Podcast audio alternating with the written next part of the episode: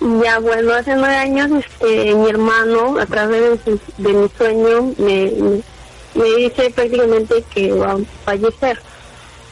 Fue una escena de que mi hermano me miraba con los ojos llorosos, pero con lágrimas gruesas. O sea, estaba triste y estaba con las extremidades rotas, o sea, con el, con el brazo roto, Ya. pero no salía sangre. Yo lo vi con los huesos rotos, uno hacia arriba y otro hacia abajo. Era algo rarísimo, pero no se veía la herida, no se veía nada. Yo veía los huesos rotos. Ya. Pero atrás de mi hermano había una escena de que a mi otro hermano le estaban siguiendo con una pistola. Ya. ¿ya? Y Yo estaba preocupadísima por los dos, pero por más por José, que él me miraba llorando, triste, me miraba llorando.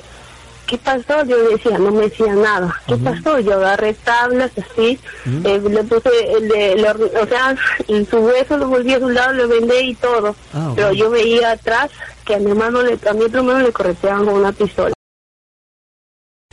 Entonces a la semana, Sí. el sábado yo regreso a trabajar, eso como a las diez y media, mi hermano yo siento que se levanta, entonces este, yo sentí que él este, eh, se estaba cambiando, todo, ¿no? Se estaba poniendo guapo, sentí que pasaba todo y cuando abrió la puerta cerró nunca me subió hasta el día de hoy ¿Por qué?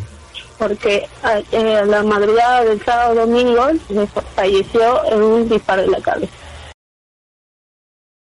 En una fiesta, en una fiesta de una vecina en la espalda de mi casa, eh, hubo un- un- una riña, pero no era con él. A Ya. quien le iban a matar era a su mejor amigo de mi hermano. Ya. Pero mi hermano, por defenderlo, le dijo, entonces mándale un recado a tu amigo, le dijo. Y le cayó un balazo en la cabeza. Dios mío. Nos fuimos corriendo, corriendo de espalda y mi hermano estaba ahí tirado. Y estaba con la misma cara que yo le había soñado. Con la misma cara. Es triste, triste. Triste.